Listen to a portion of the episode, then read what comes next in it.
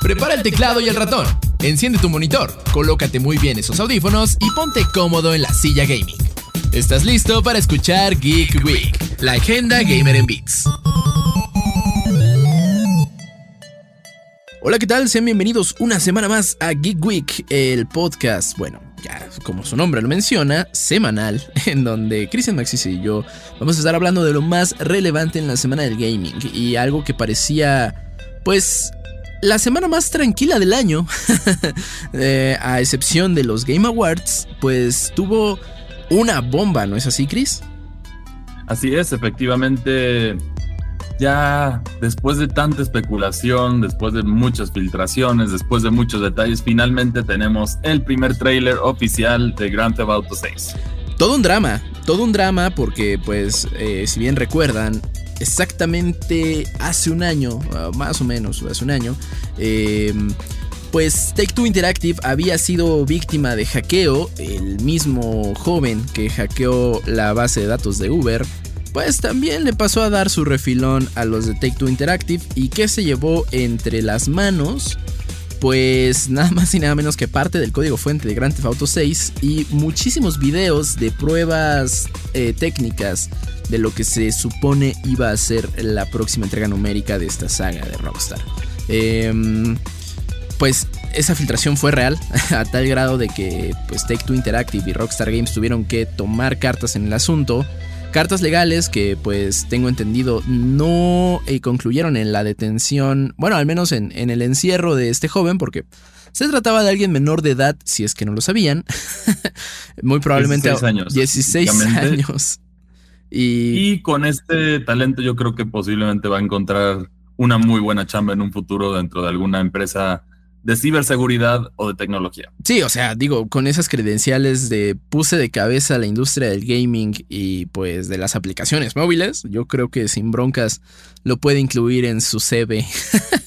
y bueno, em, este año ya sabíamos que iba a llegar en algún momento el tráiler de Grand Theft Auto 6, después se confirmó que iba a ser a inicios de diciembre y posteriormente se dijo que iba a ser el 5 de diciembre cosa que no sucedió así porque el fin de semana previo al 5 de diciembre, primero un hijo de un trabajador de Rockstar Games se le hizo una excelente idea, quería ser popular entre sus amiguitos y decidió pues filtrar a través de TikTok pues el mapa y una micro probadita de lo que iba a ser el tráiler de Grand Theft Auto 6. Em, al momento no sabemos qué sucedió con el papá de ese niño, que bueno, trabaja en Rockstar y recordemos que pues estos trabajos requieren de muchas firmas de contratos de confidencialidad. Entonces muy probablemente alguien pues haya recibido ahí pues el mensaje, ¿no? El correo de, oye, pasa el RH, porque tenemos que hablar seriamente de lo que hizo tu hijo. Tu hijo. Este... Y bueno, un día antes, de hecho, horas antes, 15 horas antes exactamente, de que se, pues, tuviéramos la premier mundial del tráiler de Grand Theft Auto 6, pues el tráiler completo se filtró. el tráiler completo se filtró eh, de una manera, en una calidad bastante pobre. Eh, pues en realidad alguien grabó con su celular la pantalla de una computadora y así lo posteó. Y pues encima le pusieron la leyenda de compra Bitcoin. o sea, eso, la verdad, a mí se me hizo muy mala onda, pero admitámoslo, fue gracioso. Em, y pues bueno, a Rockstar Games no le quedó de otra que pues muy, muy decepcionados en realidad. Mm, se limitaron a hacer el post de, oigan, ahí está el tráiler. Pues ya, ¿qué les decimos, no? Se filtró, así que pues aquí tienen el tráiler completo y en buena calidad, pues mínimo para que lo vean. Sí, porque ese tráiler de baja calidad ya empezaba, ya, ya comenzaban ciertos dramas dentro de la comunidad gamer, en la que muchos jugadores ya decían que se veía peor que The Last of Us 2 o juegos mucho más antiguos, pero sí, al final no puedes juzgar un juego por un tráiler de mala calidad. Ah, ah, justo, exactamente. O sea, era un tráiler grabado con una papa, gente. Y todo el mundo estaba indignadísimo. Y ahora, quiero que sí, hablemos de esto, Chris. ¿Qué te pareció el tráiler? Eh, hay que recordar que este, este video dura un minuto 31 segundos, ah, convirtiéndolo en el tráiler reveal más largo de la historia de Rockstar. Eh, mm, recordemos que el de Grand Theft Auto 5 duró nada más 39 segundos. Y el de Red Dead Redemption 2 tuvo una duración aproximada de 1.10. Entonces, este 1.31. Y la verdad, ah, ya, ya iremos más a detalle con eso, pero a mí me encantó. ¿Pero a ti qué te pareció, Chris? A mí me pareció bastante llamativo, representó bien la ciudad de Vice City. Bueno, lo que te imaginas como es Miami en la vida real, obviamente con un poquito más de crimen y locura porque estamos hablando de Grand Theft Auto, pero a mi parecer le hace justicia y demuestra visuales llamativos, sí se ve una, una escala impresionante de la mejora de Vice City desde la última vez que visitamos esta ciudad, entonces es bastante llamativo. Y por otra parte, una parte que es un poco polémica, dependiendo a quién le preguntes, que vaya a ser una protagonista mujer. Uy, sí, eso despertó eh, pues mucha, mucho debate en redes sociales eh, con argumentos, algunos más válidos que otros, la verdad. Yo en, personalmente no le veo mucho problema eh, y es algo que, o sea, ya el resultado final lo vamos a tener que opinar, creo, cuando pues podamos jugar algo, ¿no? O sea, hasta el momento creo que el tráiler se enfoca más en hacer gala de los visuales, que recordemos que este tráiler está renderizado en tiempo real, no es CGI, eh, hasta donde tengo entendido. Este, algo que, bueno, gente, se ve increíble. O sea, es un mapa abierto y pues sabemos que eh, estos mapas extensos y con tantos sistemas, de pronto es difícil hacer que se vean bien. Este yo creo que lo logra bastante, bastante bien. Em, Tienes ahí el pedigree de, de Rockstar, que que definitivamente siempre han sido uno de los pioneros de los mundos abiertos. Entonces, a mi parecer no era sorpresa y más si tuvieron 10 años y un presupuesto monstruoso para, para trabajar en él. Era, era, lo mínimo que podíamos esperar en ese sentido. Y otro detalle que, bueno, también vi una polémica, pero yo no lo entendí, que pues, ya saben, hablaron un poquito de, de que era Grand Theft Auto Woke y todo eso, pero a ver, ¿Han ido a Miami esas personas que están reclamando? A ver, es comunidad latina 100% Miami. Entonces, a mi parecer, el Vice City representa bien la realidad de lo que es Miami, que es el lugar donde está inspirado. También vemos cocodrilos, que sí es una un, ser frecuente en, Florida, que luego sí puede ocasionar ciertos problemas. Y entre otras cosas, vemos que yo creo que es un gran lugar para un gran cebato porque, bueno, si ves las noticias, definitivamente si ves el titular de un hombre de Florida, sabes que algo raro... algo raro pasó. Palomitas porque algo raro acaba de suceder. Sí, es caos, es caos. O sea, y justo eso, creo que todo lo que se ve en el tráiler, o la mayoría de cosas que se ven en el tráiler, gente, son cosas que pasaron en la vida real. O sea, la mujer tuerqueando en el, en el toldo del auto es real. El cocodrilo entrando al centro comercial es real. La señora que pues está bajo sustancias amenazando a alguien con un, un martillo es real. Todo eso sucedió. Y sí, o sea, eh, secundando un poquito esto de, del Florida Man. Eh, por si justo, solo googleen Florida Man, váyanse a noticias y van a ver la de cosas que le van a surgir. Ahora, si quieren irse más, ponerse más, este, no sé, como a modo de meroteca, busquen Florida Man acompañado de la fecha de nacimiento y seguramente va, sucedió algo rarísimo en Florida el día que ustedes nacieron. Es una zona muy peculiar, ya sea por la ambientación y la fiesta y todo lo que sucede o simplemente por la rareza de los americanos que viven en Florida, pero sí, sí, sí es una ciudad bastante peculiar en este sentido. A mi parecer, en lo personal me hubiera gustado ver una nueva ciudad. Yo siento que era una oportunidad de oro para, para implementar Las Vegas, que nunca hemos visto en Grand Theft Auto, pero a mi parecer Vice City sí merecía un nuevo, una nueva apariencia. Una, una nueva visita a, a, Vice City y que creo que también a nivel marketing, pues eh, el gol estaba ahí, ¿no? O sea, el balón ya estaba ahí muy acomodado porque es Grand Theft Auto 6, en números romanos es VI pues, Vice, ¿sabes? Sí, sí, como ya vimos que lo han estado jugando ciertos juegos con sus títulos como Resident Evil Village. Ajá, justo, exactamente. O sea, que, que tengo entendido. Eh, o sea, GTA 6 ya es un trademark, entonces habrá que esperar si sí si, si, se termina llamando así o, o por qué no Grand Theft Auto Vice nada más para este pues también irse deshaciendo del número que también a nivel de, de, mercado y de industria a veces eso intimida a los nuevos jugadores que pues también es Grand Theft Auto. Todo el mundo lo conocemos todo el mundo pues ahí de manera pues sí eh, traviesa, ilegal, lo jugamos antes de, que nos, de que pues, tuviéramos permiso de jugarlo y, y pues pero, ciertas dinámicas a mí me tienen intrigado en el sentido de que es una protagonista mujer que yo me imagino que a ciertos hombres también y por eso lo estoy diciendo específicamente que por algunos se molestaron. Por ejemplo, en los demás juegos puedes ir a un strip club. Claro. En este juego vas a, vas a contratar gigolos. Pues habrá que ver, ¿no? Porque también. son, detalles que son interesantes y, habrá, que saber. No solamente Lucía es la protagonista, al parecer. Eh, vamos a tener un acompañante cuyo nombre aún desconocemos. Sí, que, bueno, de acuerdo a las filtraciones, era una dinámica estilo Bonnie and Clyde. Entonces, sí nos falta nuestro Clyde todavía por, por conocer, pero seguramente comenzaron con ella solamente para generar esta discusión y esta polémica que sabemos que Rockstar le encanta generar polémica. Totalmente, o sea, es el, es el developer que se encargó de hacer nada más una saga de juegos para escandalizar gente. así de... Así de polémico les gusta hacer.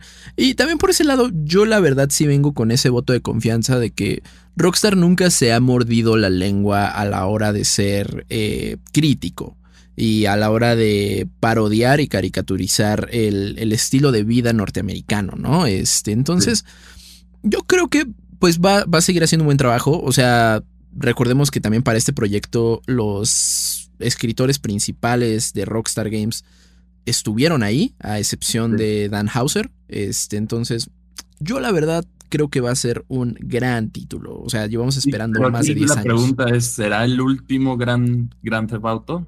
Uy, pregunta interesante.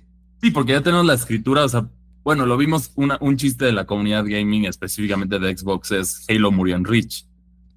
¿Será que estaremos viendo que Grand Theft Auto morirá en el GTA 6? Ojalá que no, eh, también habrá que ver ahora que pues Rockstar se, se descalabró básicamente, se quedó sin Dan Hauser y sin el otro escritor que ahorita no recuerdo su nombre. O sea, que digamos, de los principales fundadores de Rockstar solo se quedó Sam Hauser, pues habrá que ver qué, o, qué rumbo toma, ¿no? O sea, recordemos que también Rockstar Games no es un un estudio que se caracterice por sacar juegos seguidos. no, es, un, es algo que yo le aplaudo, que es más tirar a la calidad que a la cantidad. Hay muchas franquicias que podrían aprender de eso, ¿no? creo que media industria. Yo, tengo muchas que puedo contar con, con las manos y los pies de, con, los dedos de las manos y los pies, pero sí, efectivamente aquí tenemos casos como Call of Duty, Pokémon, que quizá ya es hora de frenar el lanzamiento anual para dar uno de mayor calidad que tenga mayor longevidad, que tampoco estoy diciendo que sea como el caso de Grand Theft Auto que, a ver, recuerden que, este, que la entrega pasada se estrenó en PlayStation 3. PlayStation 3 y esta pinta para pues empezar a marcar el ocaso de la generación actual porque va a llegar en 2025. Aún no sabemos en qué cuarto de 2025, pero pues ya, o sea, está confirmado que llega en 2025. Yo creo, yo insisto, creo que va a empezar a marcar el final de esta generación eh, porque pues más o menos y tomando en cuenta también las recientes filtraciones que hubo gracias al, al juicio Activision Blizzard, eh, esta generación pinta para concluir en 2026. Y a mi parecer siento que es muy pronto fue una generación muy, voy a decir algo un poco polémico, pero en el sentido de Xbox y de PlayStation siento que faltan títulos para justificar esta generación. Al momento sí, eh, recordemos que pues hubo una pandemia de por medio y una crisis de chips entonces por lo mismo seguíamos teniendo títulos para PlayStation 4 y Xbox One. Ahorita ya no, en realidad creo que ya nadie sale para PlayStation, o sea, vaya, de triple A ya nadie sale para PlayStation 4. Ya ni Mortal Kombat 1 salió para PlayStation 4. 4 y Xbox One. que esto ya demuestra el cambio de generación, pero yo creo que debió haber sido antes por el hecho de que muchos de los juegos se, se retrasaron o su calidad empeoró por, por tener que también ah, desarrollar de manera conjunta una versión inferior para las consolas de generación anterior. Sí, totalmente. Eh, creo que este, este año nos, nos dio ahí una probadita de todo el caballaje y los monstruos que son estas consolas. Eh, yo creo que 2024, 2025 también yo tengo fe en que lo hagan. este, porque sí, definitivamente necesitamos estos. Pues estos juegos insignia, ¿no? Que marcaron, que marcan generaciones, eh, tanto exclusivos como multiconsolas, pero de una sola generación. O sea, tal es el caso de Grand Theft Auto. Creo que, eh, y bueno, dependiendo mucho de su edad, pero muchos de nosotros tuvimos nuestro primer contacto con Grand Theft Auto en San Andreas.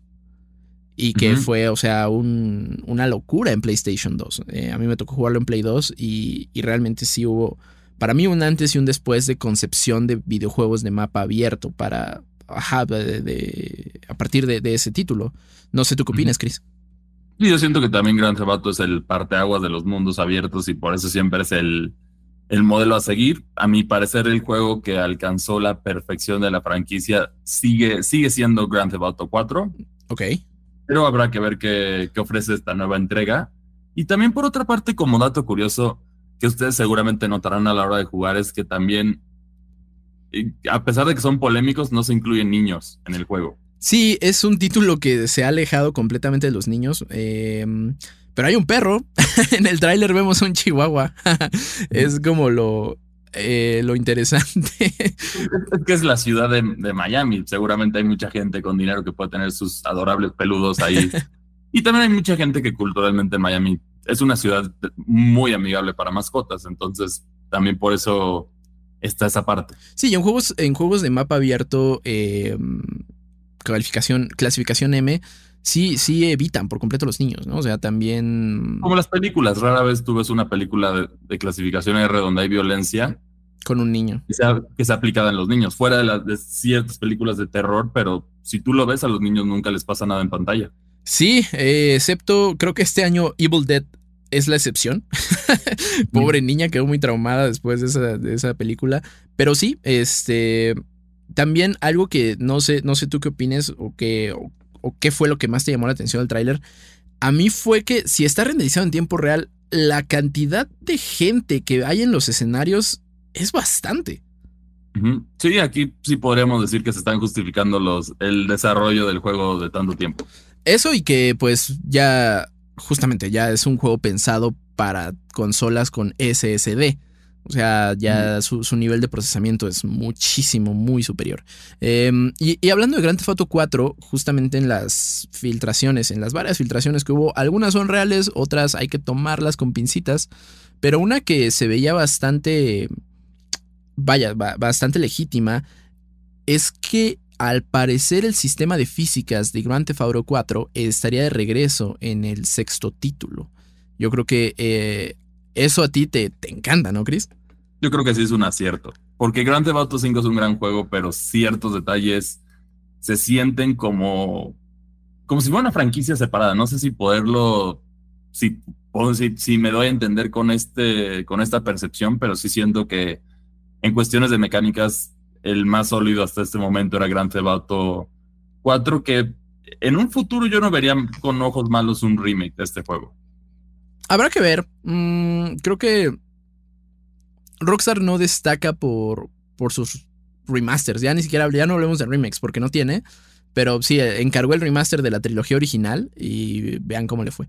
Que por cierto. pero, bueno, este fue el año de los remakes, entonces uno puede soñar, ¿no? porque todavía siento que hay ciertos títulos que podrían florecer con esta segunda vida. Ya lo vimos con Nintendo con una gran cantidad de ports y remakes y remasters este año. El caso de Dead Space, que ahora finalmente ya hay una, una señal de vida que nos puede traer dos nuevos juegos. Ojalá. Y el caso también de Resident Evil, que Capcom ya confirmó de manera oficial que van a seguir los remakes. no se preocupe. Y que, y que creo que era el paso obvio, ¿no? Ahora la pregunta es: ¿habrá remake de Código Verónica? Al parecer sí, lo que están diciendo es que posiblemente sí va a haber un remake de Código Verónica, aunque los, los dos títulos que podemos esperar con certeza que van a recibir su remake y ya cerrando el ciclo de los remakes, van a ser Resident Evil 5 y 6 que son a mi parecer los que más lo necesitan. Sí, sí, totalmente. No me refiero en cuestión de calidad de visuales o gameplay, porque son, los, son de lo más moderno, podemos decirlo, comparado a los demás remakes que ha habido. Pero aquí el problema es la historia y muchos detalles que puedes arreglar con un remake, como lo han manejado con los otros juegos. Aunque yo creo que sí tienen que dejar la icónica escena de Chris Redfield golpeando una roca. eso, es lo único, es lo único que no pueden quitar. Sí, totalmente. Chris golpeando una piedra es, es icónico. Creo que también marcó, marcó una generación. Eh, no, y hasta te burlan de eso en Resident Evil Village. sí. Tú, tú sí vas con uno, como detalle adicional para cerrar lo de Resident Evil. Si tú vas con el penúltimo jefe, es decir, el, el, el de la fábrica, el que puede cambiar, el que crea como que sus zombies cyborg combinados con turbinas de avión y otras armas, cuando, cuando Chris Redfield destruye su fábrica, hace una referencia diciendo ese, ese idiota que golpea rocas. o sea, salió de la nada, pero yo cuando lo vi en el momento, lo, me ataqué la risa. Sí, ¿no? Y te imagino como eh, Capitán América entendiendo la referencia. Sí, porque sí, es que sí fue una gran referencia. sí, fue una gran referencia. Pero, pero sí, efectivamente, Capcom le ha funcionado este modelo y yo creo que también estos remakes, a pesar de que sí tienen presupuesto alto, también le ayudan a, a generar nuevas nuevas experiencias que yo también creo que pronto veremos algo de Resident Evil 9. Y, también sobre todo jalar nuevo público, ¿no? O sea, gente que para nada ya está familiarizada con los sistemas de tanque que teníamos en PlayStation 1, pudo disfrutar de, por ejemplo, Resident Evil 2, que está increíble, o sea, el remake es muy bueno. Eh, y ya, bueno, posteriormente el 3 no está tan chido, pero el 4 le fue muy bien. El 3 aprendieron de su error. Mínimo hay que que aprendieron del error de no hacerlo, de hacerlos in-house solamente. Y seguimos sin noticias del remake de Dino Crisis. Qué bueno, pues podrían haber hecho Exoprimal. Yo sigo sin entender esa, esa lógica de negocio, porque tienes una serie de dinosaurios que está olvidada, pero tiene suficiente base como para llamar la atención si hubieras puesto el título algo de eso, pero pues, no sé, fue una oportunidad desperdiciada a mi, a mi parecer. Sí, totalmente. Eh, ojalá, ojalá después del accidente que hubo ahí con Exoprimal, pues volten a ver al pasado y se den cuenta que ya tenían algo hermoso hecho con dinosaurios. Sí. este, y pues nada más ya para ir cerrando, recuerden que eh, Grand Photo 6 2025 pues al parecer, eh, generación actual, de PC no hablamos porque recordamos que pues para PC Rockstar siempre difiere sus lanzamientos porque como que no se lleva muy bien con la comunidad de PC ni con el hardware. Es, es difícil optimizar para PC. Por los modders, y por los modders y porque es difícil estandarizar un, juego de, ese tamaño en, en, diferentes gamas de PC. Y, y, mientras tanto, Chris, te vas a dar una última vuelta por los santos antes de entrar de nuevo Vice City? Mm, yo creo que sí, yo creo que sí, solo para despedirme. Sí, sí, sí, sí. Yo creo que hay. Hay también. Grand Theft 5 tiene grandes momentos. Eh, cuando Trevor eh, secuestra a la esposa de Martin Madrazzo. es, es, muy gracioso. Ese cinema, cada que lo veo, me da muchísima risa. O Trevor eh, en ropa interior en el golf también es, algo, un momento memorable. Es un juego que nos dejó con bastantes aspectos, pero obviamente lo que vivió y trascendió fue el Grand Theft Auto Online, que pues, ahí fue como la comunidad que sigue vigente a este momento. Pero en este caso ya, ya, tan, ya son muchos años y ya, ya orgía este cambio. Sí, y que al parecer el sistema que se queda de Grand Theft Auto 5, o sea, porque creo que de cada Grand Theft Auto hemos conservado por lo menos una mecánica o o sistema.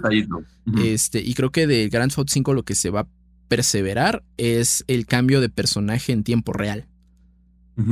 Porque, que, a mi parecer es, bastante dinámico. Sí, es, y aparte se presta momentos muy graciosos. Entonces, estamos muy emocionados. Eh, Grand Theft 6, esperemos que pues conforme vaya avanzando el tiempo tengamos más detalles. Y pues siguiendo un poquito el esquema de marketing, pues serían tres trailers antes de lanzamiento. Entonces habrá que esperar. Lo bueno es que salió antes, así para no pagar a, los Game Awards y a los anuncios de los Game Awards, entonces ya, ya, ya tuvo su tiempo de fama y ahora ya pueden, ya otros desarrolladores seguro ya respiraron porque salió antes, aunque fuera por accidente. Y pues también, pasando a otros temas, em, Cyberpunk 2077, el juego que resucitó, pues ya tuvo la actualización 2.1, que pues en realidad es una actualización más modesta, no es Phantom Liberty, que fue toda una expansión, eh, pero la actualización 2.1 sigue trayendo cosas bastante interesantes. Una de ellas es que ya tenemos una línea funcional de metro para poder desplazarnos por todo Night City. También eh, vamos a... Bueno, este, este, metro obviamente implementa el, sistema de Quick Travel. Eh, van a ser 5 líneas, 19 estaciones y pues eso creo que le, agrega este feeling de, realismo al título que por sí ya se siente bastante real. Eh, ya vamos a poder repetir carreras y misiones secundarias que pues el jugador quiera volver a hacer. Y también va a incluir una mm, binoculares, binoculares para disfrutar la pues los visuales que en algunas zonas de Night City que pues sabemos son bastante atractivas. Eh, y con esto implementa también un, diversas mejoras de accesibilidad eh, modificando el tamaño del hub y otros aspectos para hacerlo pues, más amigable para los usuarios. Y también esta actualización eh, marca una, un hito importante y es que CD Projekt Red con este título, con, con esta actualización 2.1 para Cyberpunk 2077, pues marca también el final del soporte al título. O sea, ya no van a haber nuevas actualizaciones grandes, si acaso actualizaciones de seguridad o bugs menores pero a mi parecer ya, ya es un cierre digno para el juego que tuvo un comienzo muy agitado, pero en 2023 se encontró, encontró de nuevo su... Bueno, fue más bien lo que esperábamos y ahora va a ser recordado de manera mejor como pasó con The Witcher 3. Sí. Pero sí espero que, que sí, sí, CD Projekt Red aprenda de esto y definitivamente retrase los juegos si es necesario, porque a ver, hablando en ese escenario, si tuvieras retrasado el juego para 2022 y le das el tiempo o 2023, estarías hablando de un fuerte candidato al GOTI. Sin problemas. Sí, definitivamente. Pero es el problema de lanzar los juegos antes de tiempo y también en tratar de, de, acaparar la mayor cantidad de mercado con versiones inferiores en consolas pasadas, que eso también requiere más trabajo, más esfuerzos que se podrían dedicar en otra parte. Entonces, esa es una crítica que siempre va a estar de los juegos que son multigeneración y, particularmente con CD Projekt Red ya tiene, ya se empieza a hacer de esta mala fama, ¿no? De saco un juego pues que todavía no termina de, cuajar, eh, lo voy arreglando sobre la marcha y lo convierto en algo genial, ¿no? O sea, ahí vimos el caso de The Witcher 3 y después su, expansión de Blood and Honey. Ahora... Ah, Blood and Wine, perdóname. Este... Después tuvimos Cyberpunk. Y te fuiste con la, nueva película de, Winnie Pooh. sí, me confundí ahí. Este, Cyberpunk 2077, que también salió ahí medio mal, a tal grado que lo tuvieron que retirar de tiendas. Y lo mejoraron y sacaron Phantom Liberty.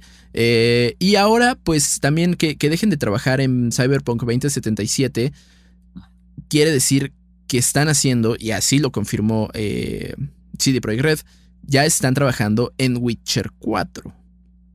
Que aquí ya se aleja de las novelas. Bueno, sí. The Witcher siempre fue. Se tomó sus libertades, el videojuego sobre las novelas. Pero en este caso ya no hay material en, el cual basarte. Entonces ahí va a ser muy interesante cómo lo van a manejar. Y también de la poca información que tenemos en el juego, sabemos que tenemos un otro grupo de Witchers que nunca habíamos visto, que específicamente es el Lince. Entonces habrá que ver cómo desarrollan eso, que eso ya es fuera del lore que conocemos dentro de, la saga de The Witcher. Sí, totalmente. O sea, es.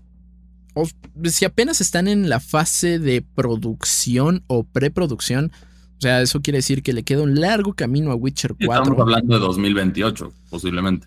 Sí, uh, sí, si, no es que más. Ojalá, ojalá un poquito más, porque pues ya, o sea, CD Projekt Red sabemos que sabes hacer buenos juegos. Pero pues dales el tiempo que se merecen para que salgan bien desde un inicio. Aprendan de Nintendo y ya pulan el juego antes de lanzarlo.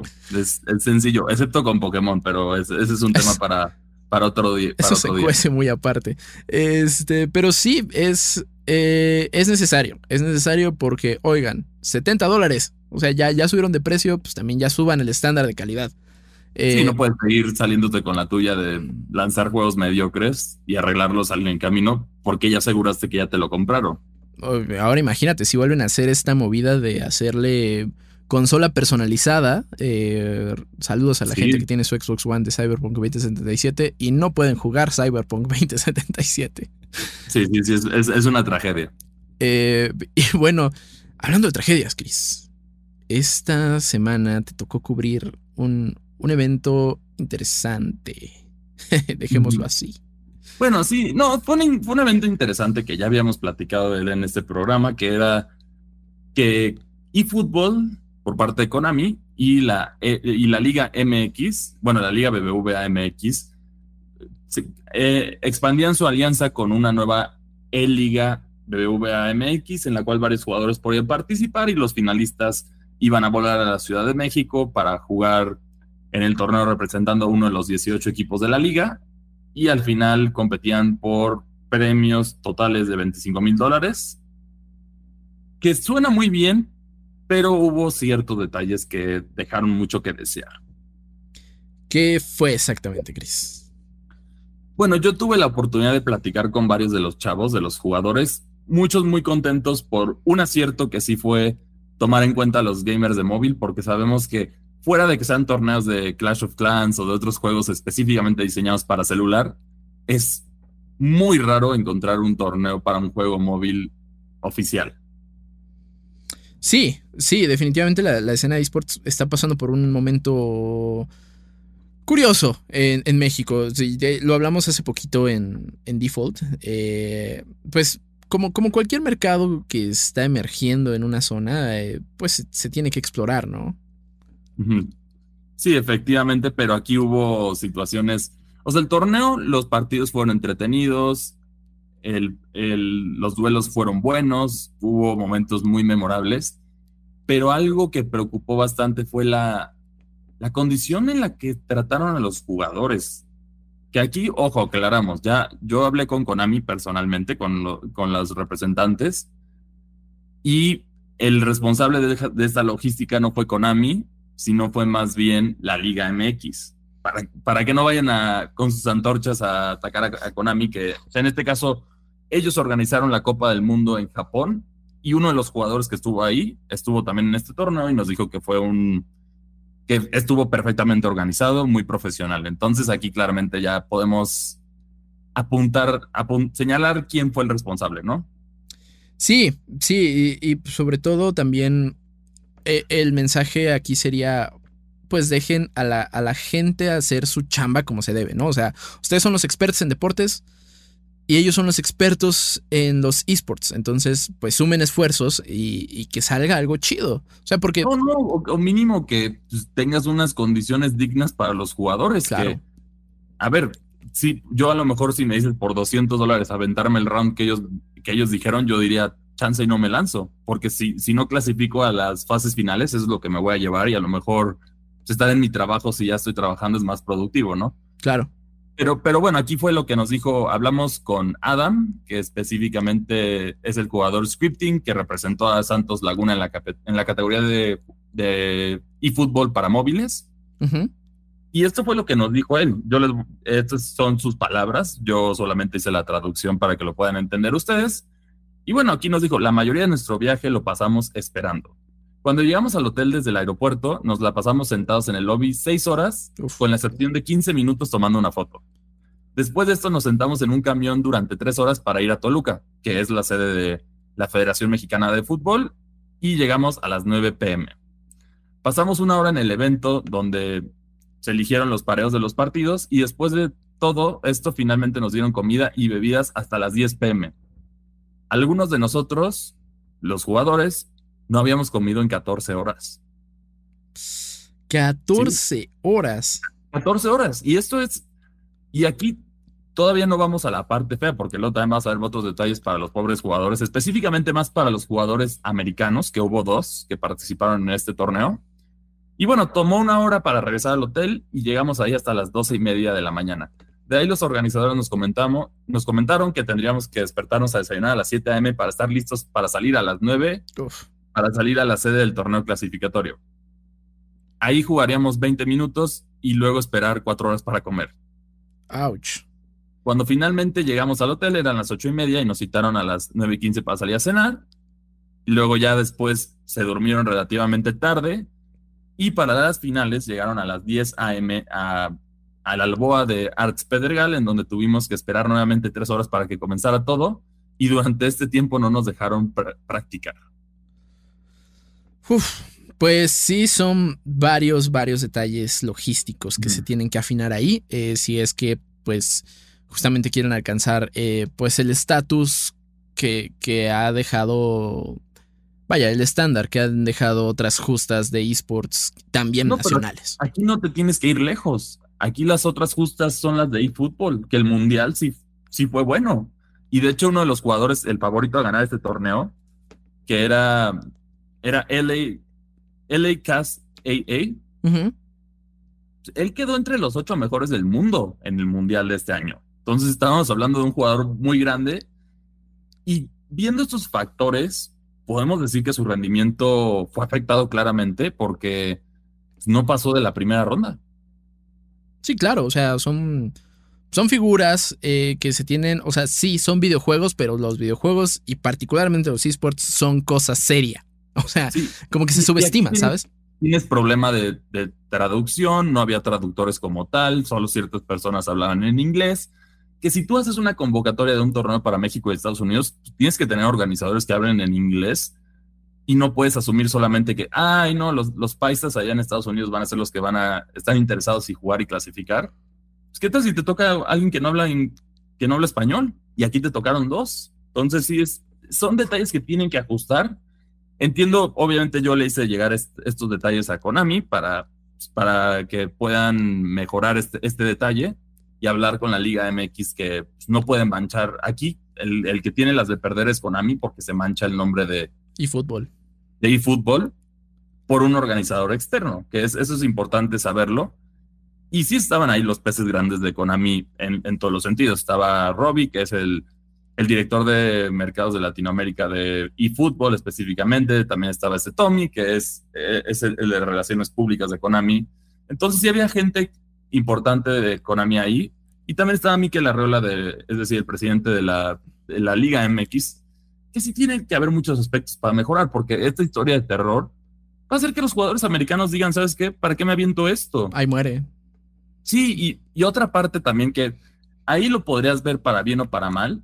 No tuvieron tiempo libre, fue una, una agenda muy apretada. Y pues bueno, si ya los jugadores americanos vienen y también muchos jugadores mexicanos que no son de la Ciudad de México o de las cercanías, es decir, Toluca o Puebla, ¿por qué no les das algo para que conozcan la Ciudad de México y, tengan una experiencia más bonita? O sea, aunque sea cliché, llévalos al turibús, ¿no? Sí, claro. los llevas que conozcan, se lleven un mejor trago, porque pues aquí este pobre jugador se llevó un trago amargo, amargo de, de la Ciudad de México y de México en general por muchos detalles. Que, que esto se debe a una falta de organización y de comunicación para los jugadores no tenían aguas los jugadores y él pedía, pero le daban pocas. O sea, cosas básicas. Sí, estamos hablando de condiciones básicas y también para los jugadores americanos, pues sí era algo más difícil. No es, algunos pueden decir, ay, qué dramático y qué, pues ya saben, ¿no? Pero si, si están, o sea, estás acostumbrado a algo y quieres hacer las cosas bien, hazlas bien. Sí. Ese es el problema, ese es el problema de muchos eventos en México, lo seguimos diciendo. Si no se organizan bien, van a seguir perdiendo audiencia y la gente ya no va a querer ir y vas a tener como resultado pues, los, los eventos o los torneos que tenemos ahora que, salvo ciertas excepciones que sí vamos a hacer hincapié en ciertas excepciones, como lo es la Liga Latinoamericana de League of Legends, el resto dejan mucho que desear en cuestión de organización. Entonces, tienen, si, si ustedes se dedican a organizar torneos, tomen en cuenta todo esto porque es muy importante para el bienestar de los jugadores porque si, si este tipo de cosas no las vas... Una cosa es que tú vayas a un, a un torneo que dura un día, en un cafecito o en un restaurante, que aquí en México se hace mucho. Claro. Juegas y pues, ahí tienes el restaurante. Ya si quieres comer, pues te pides algo ahí de comer o tu cafecito para estar jugando. es muy común, de hecho, con los torneos de Pokémon en, aquí en, en la Ciudad de México y en el resto del país, que se dan en restaurantes de comida rápida, en la Friki Plaza. Entonces tienes lugares para comer y tienes, digamos, unos 30 minutos de descanso entre los partidos y te va bien. Entonces te da tiempo de mantenerte hidratado o estar anticipado. Pero ya que te pagan el vuelo y que te traigan, pues, háganlo bien. Sí, justo, si, si ya lo están haciendo, háganlo bien. O, de plano, no lo hagan. exacto, eso, es lo que tienen que aprender porque si no, aquí vas a mancharlo y, y se manchó en ese sentido, pero porque los partidos sí fueron divertidos. Ajá.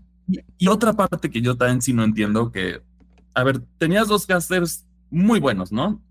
Tienes a, Stroke, J Stroke 22, que ya se caracteriza, ha, narrado League of Legends, ha narrado también Pokémon Unite en Brasil, ha narrado también eFootball, entre otros juegos, y bueno, también la, los juegos de peleas como Sumero Mole. Entonces, de ahí tan, si quieren ver narraciones divertidas, yo lo recomiendo mucho. Y, y en este caso también, ya entiendo que, a ver, se extendió demasiado el evento. El evento se supone que era de 11 a, a 6 la final. Terminó siendo de 11 a casi 10 de la noche. Uf.